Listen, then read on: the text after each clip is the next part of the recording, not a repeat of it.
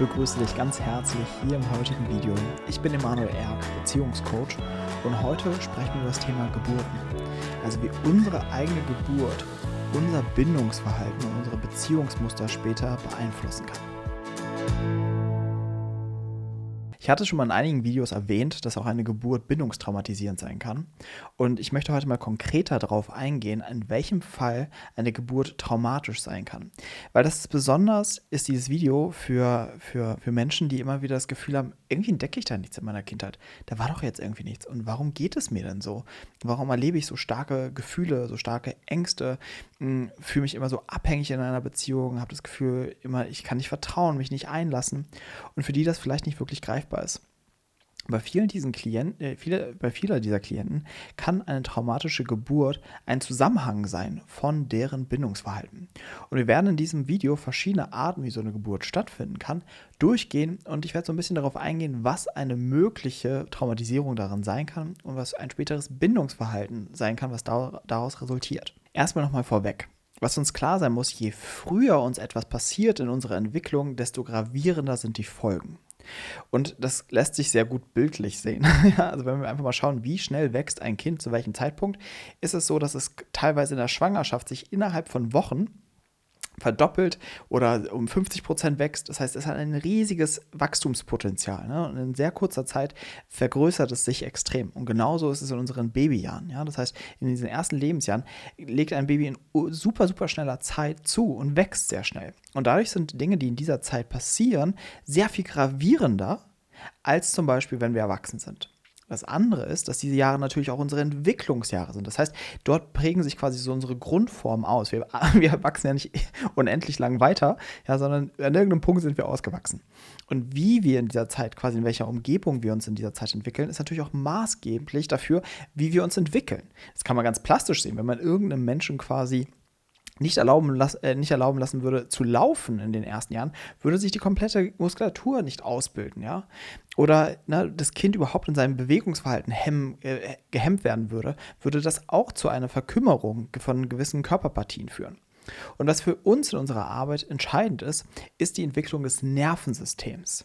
Weil das Nervensystem, gerade unser autonomes Nervensystem, gibt vor, wie wir eigentlich uns in der Welt fühlen, in welchen Zuständen wir sind. Haben wir sehr viel Traumatisierung in den ersten Jahren erlebt, haben wir ein Problem, uns zu regulieren in unserem Nervensystem. Das heißt, wir fühlen uns meistens eher angespannt, unsicher und haben Mühe, in entspannende Zustände unseres Nervensystems zu kommen. Und das zeigt sich natürlich dann auch in Partnerschaften, dass wir oft uns dort nicht wirklich sicher fühlen, sondern eher diesen Zustand haben von, oh, ich fühle mich irgendwie bedroht, ich muss hier weg, ich muss hier gegen ankämpfen, ja, aber nicht das Gefühl von tiefer Sicherheit, von Geborgenheit und von Vertrauen zu haben. Das sind alles Komponenten, die eben entstehen, wenn wir ein reguliertes autonomes Nervensystem haben. Und gerade in, den ersten, in der ersten Zeit, ja, in den ersten Lebensmonaten und Lebensjahren, äh, wird, die ganze, wird unser autonomes Nervensystem geprägt. Und ganz besonders das Parasympathische, also der Teil unseres Nervensystems, der quasi aktiv ist, wenn wir entspannt sind, wenn wir ruhig sind, wenn wir uns wohl und geborgen fühlen. Und wenn es da zu Irritationen kommt, kann es quasi zu Entwicklungsstörungen in unserem parasympathischen Nervensystem kommen. Und deswegen Lange Rede, kurzer Sinn, ist gerade die Geburt sehr, sehr gravierend an der Stelle, weil sie natürlich auch einen Übergang darstellt von der Zeit im Mutterleib hin zu der Zeit oder zu, zu, hin zu diesem Übergang in dieser realen Welt sozusagen. Ja? Und das ist ein ganz großer Initiationsprozess für das Kind, wo einiges gut gehen kann, aber wo auch vieles schief gehen kann. Und das ist dem meist nicht bewusst. Das ist mir nämlich selbst letztens aufgefallen, als ich mit einer Frauenärztin genau über diese Sachen gesprochen habe und die darüber gar nichts wusste. also in welcher Form dort quasi Traumatisierung oder Entwicklungstraumatisierung für unsere Psyche geschehen können durch eine Geburt oder durch verschiedene Arten von Geburten. Und deswegen, damit du das weißt, sprechen wir darüber jetzt in diesem Video. Also, holen wir ein bisschen aus. Bevor wir jetzt in die Geburt eintauchen, starten wir mal mit der Schwangerschaft, weil das ist natürlich der, der erste sehr prägende Zeitraum und hier ist besonders halt der Zustand der Mutter entscheidend. Also wie wohl fühlt sich die Mutter in dieser Zeit, wie geborgen, wie entspannt, wie willkommen kann sie das Kind heißen. All das wirkt sich schon auf die Entwicklung des Babys aus. Und das lässt sich in der Zeit besonders halt deutlich erkennen, weil es ja eine, eine klare Verbindung zwischen Mutter und Kind gibt über die Nabelschnur. Das heißt, all diese Emotionen, Gefühle, Hormone, die daraus re letztendlich resultieren, gehen nicht durch, nur durch die Mutter, sondern auch gleichzeitig durch das Baby. Das heißt, das Baby erlebt immer innere Zust äh, ähnliche Zustände quasi wie die Mutter.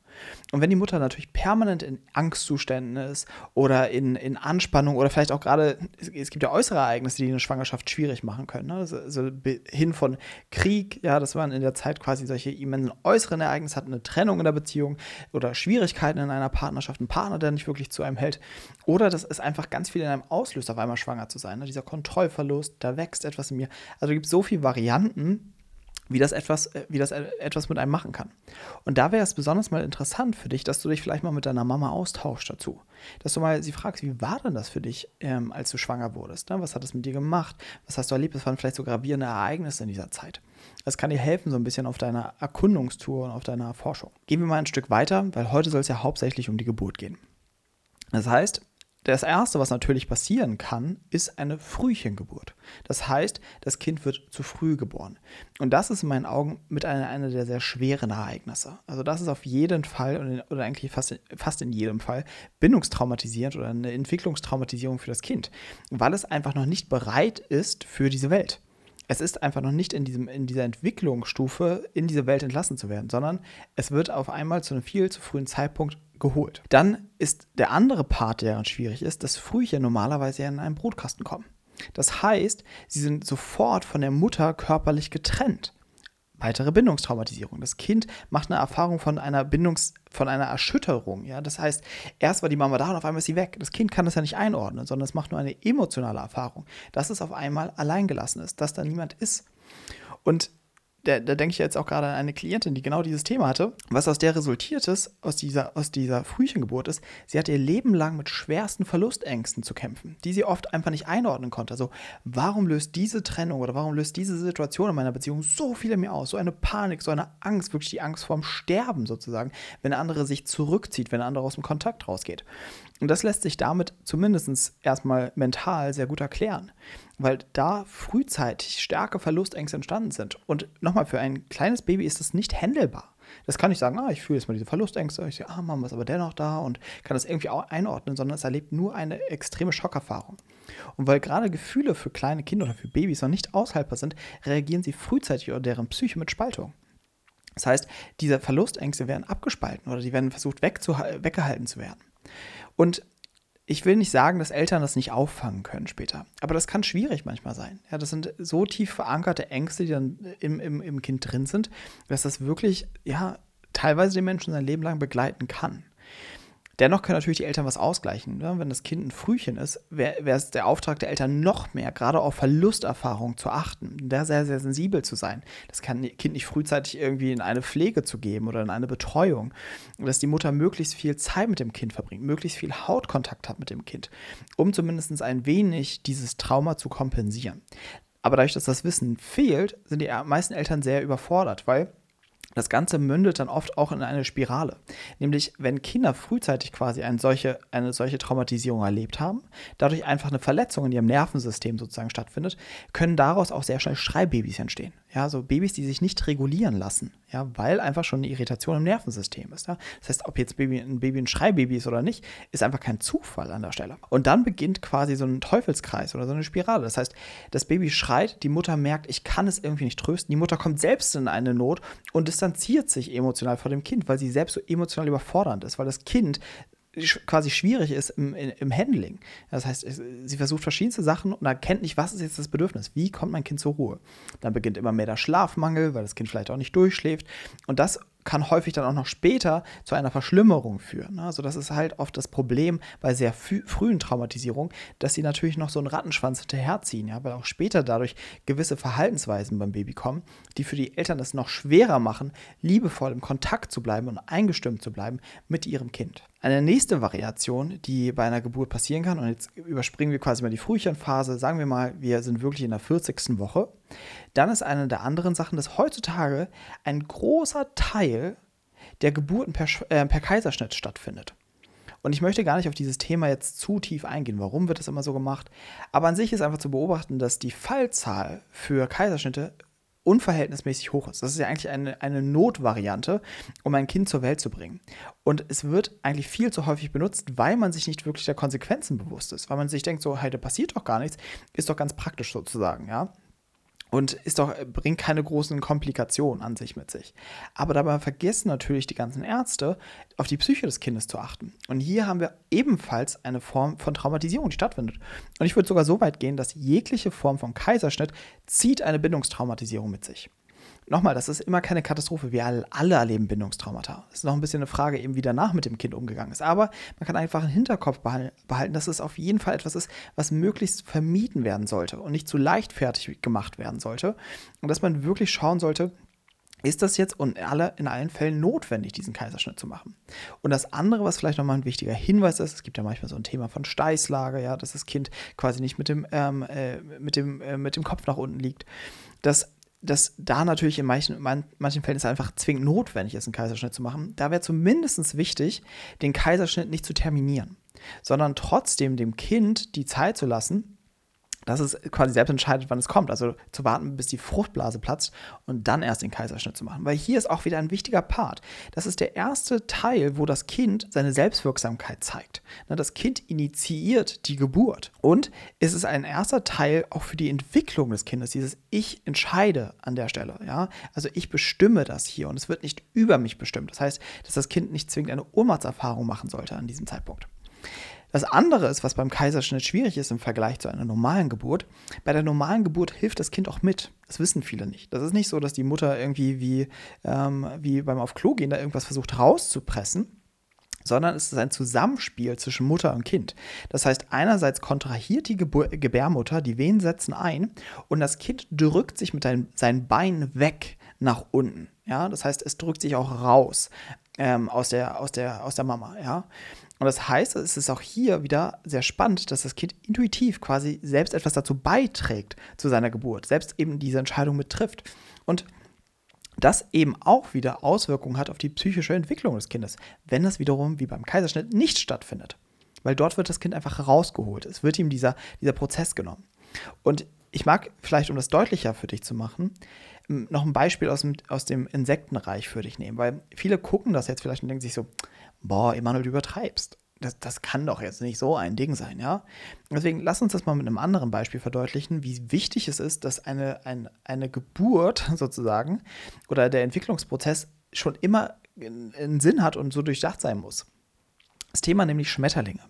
Wenn man ein Schmetterling nicht sich selbst aus seinem Kokon befreien lässt, er selbst nicht diesen, sich da rauskämpft, rauswindet, ja, sondern frühzeitig quasi den Schmetterling rausschneiden würde, wäre diese, der Schmetterling in vielen Fällen nicht überlebensfähig.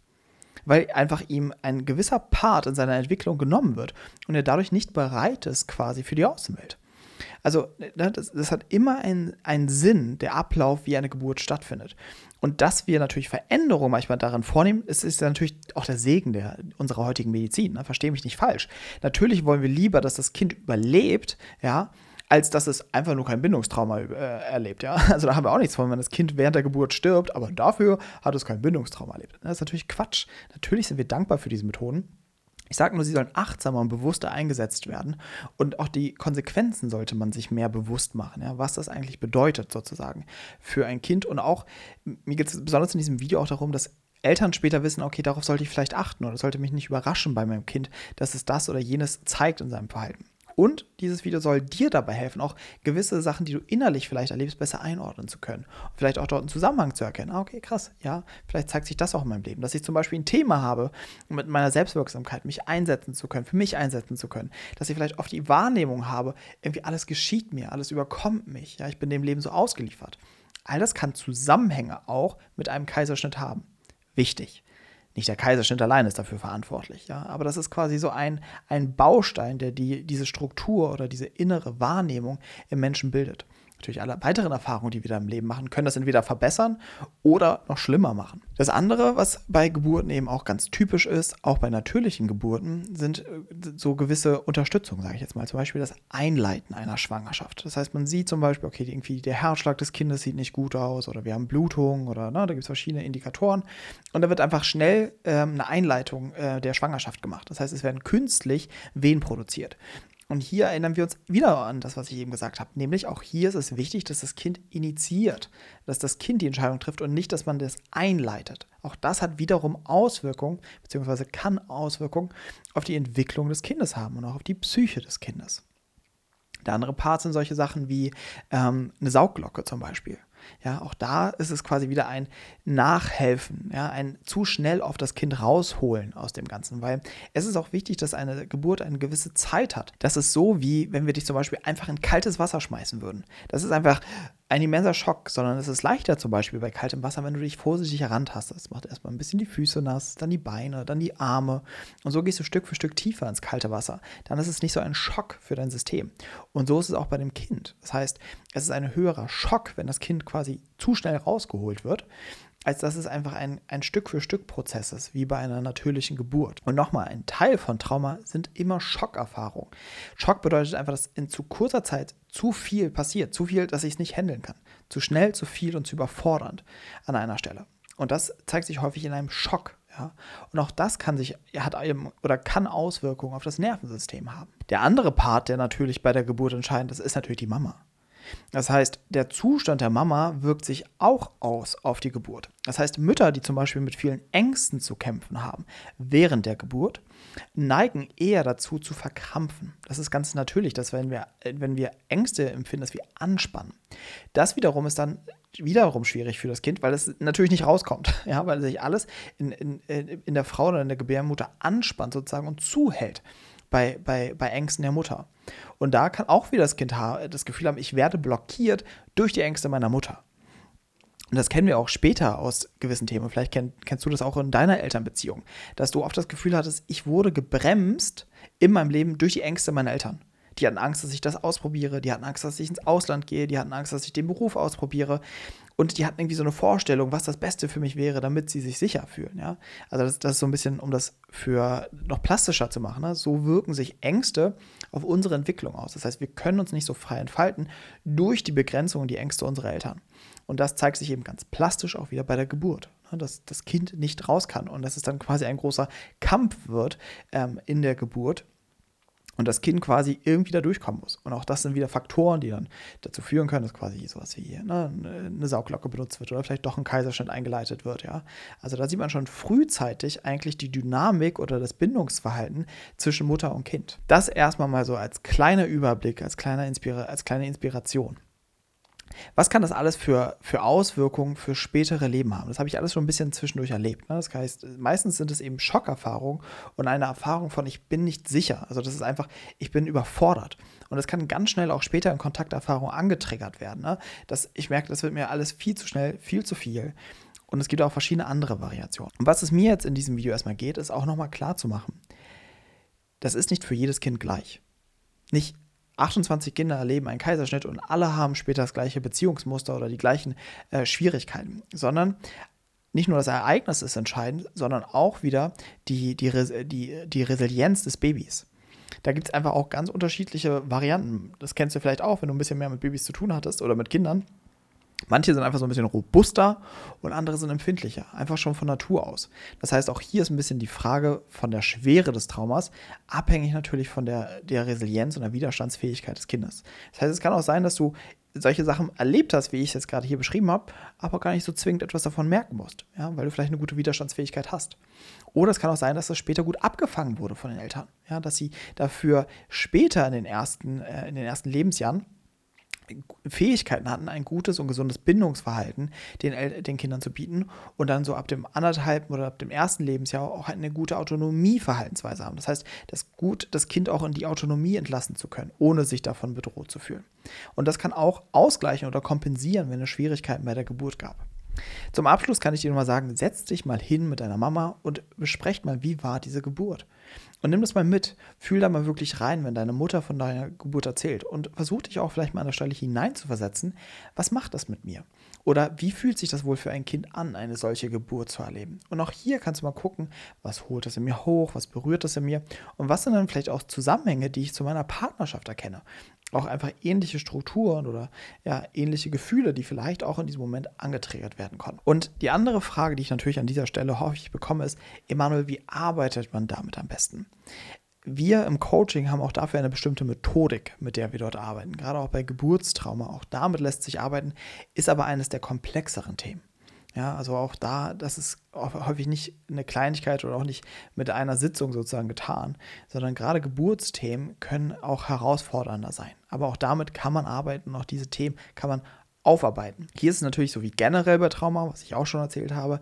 Es geht nicht darum, das Trauma zu heilen, sondern zu lernen, mit Trauma zu leben. Ja, das heißt, die Symptome können weniger werden und auch die Überlebensmechanismen, die daraus resultieren. Ja, das heißt nie, dass das Ganze weggeht, ja, aber dass ich lerne, quasi bewusster damit zu leben, bewusster damit umzugehen und dass es nicht mehr die ganze Zeit so unbewusste Auswirkungen auf meine Beziehung und auf meine Partnerschaften hat. Wenn du an der Stelle merkst, okay, ich möchte gerne zu diesem Thema arbeiten und auch dieses Video hat was mit mir gemacht und ich merke irgendwie, ja, da, da steckt was drin und ich möchte mich dem Ganzen widmen, ich möchte es aufarbeiten, ich möchte mich mit diesen Themen auseinandersetzen, lade ich dich von Herzen ein, mit uns, mit mir und meinem Team im Beziehungscoaching zu arbeiten.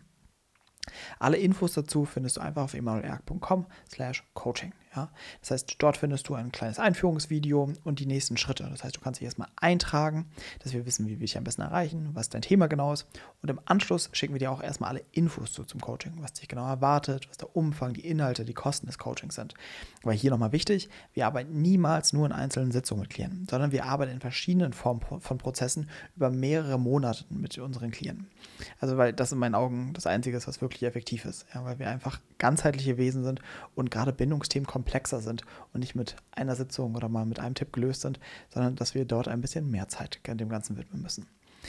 Dann im Anschluss dessen machen wir erstmal ein kostenloses Beziehungsanalysegespräch. Ja, dieses Gespräch dient dazu, erstmal dich kennenzulernen, zu gucken, okay, was sind deine Themen, dir auch zu zeigen, wie arbeiten wir damit im Coaching, um dann gemeinsam die Entscheidung zu treffen, ob wir wirklich in diesen längeren Prozess miteinander gehen. Und wenn ja, freue ich mich sehr, dich auf dieser Reise und in deinen Beziehungsthemen zu begleiten. Und am Ende dieses Videos möchte ich dir noch mal kurz von meiner Geburt erzählen. Ja, vielleicht kann auch das nochmal für dich wichtig und entscheidend sein, weil das war jetzt nochmal ein Thema, was ich heute im Video nicht erwähnt habe.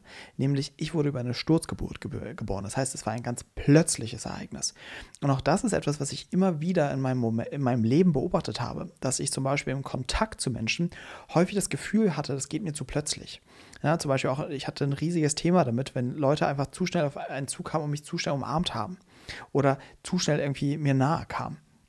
Ich habe zwar gelernt in meiner Struktur, das zu überspielen und das selbst nicht mehr zu fühlen, aber je mehr ich, je bewusster ich daran wurde, desto mehr habe ich das gemerkt. Oh, dass ich immer merke, das geht mir alles zu schnell. Und das war für mich einer der spannenden Zusammenhänge. Das andere ist auch eine Sturzgeburt, ist immer auch ein Signal dafür, dass das Kind raus will. Ja? Auch das ähm, äh, habe ich immer gemerkt, dass ich auch früh, zum Beispiel auch in meiner Familie, immer das Gefühl habe, ich muss hier ausbrechen. Ich muss, ich muss mein eigenes Ding machen. Ich muss hier weg. Und auch sehr früh von zu Hause ausgezogen bin. Nicht, weil meine Eltern irgendwie schlimme Eltern werden, überhaupt nicht. Ja? Sondern einfach, weil ich ganz früh das Gefühl habe, ich, ich, ich will das alleine machen. Ich will da, ich will da meinen Weg gehen. Und auch da gab es einfach schon viele Parallelen zu meiner Geburt. Und das Spannende ist, dass meine Schwester auch eine Sturzgeburt war. Also auch da. Und auch in ihrem Leben lassen sich ähnliche Sachen beobachten. Also das ist ja wirklich sehr, sehr faszinierend, auch diese Zusammenhänge zusätzlich noch zu erkennen. Und das andere, was uns eben daran da klar wird, nochmal, wie, wie lang diese Prägung ist und wie komplex. Und das kann uns auch häufig auch darin unterstützen, noch geduldiger und liebevoller mit, zu, mit uns zu werden, an gewissen Stellen, an gewissen Sackgassen in unserem Leben ja, und ich hoffe, dass ich dir da ein bisschen was in, in diesem Video mitgeben konnte. Und ich lade dich wirklich ein, teile dieses Video mit möglichst vielen Menschen, weil gerade das Thema Geburt, Geburtstrauma ist den meisten Menschen nicht bekannt. Ja, die meisten Menschen kennen sich damit gar nicht aus, haben davon nie gehört. Und deswegen ist es, glaube ich, sinnvoll, ein bisschen Aufklärung in diese Richtung in die Welt zu bringen. Deswegen bin ich dir dankbar, wenn du das Video in deinem ganzen Umfeld teilst und verbreitest. Ansonsten abonniere gerne den Kanal, damit du kein Video mehr verpasst.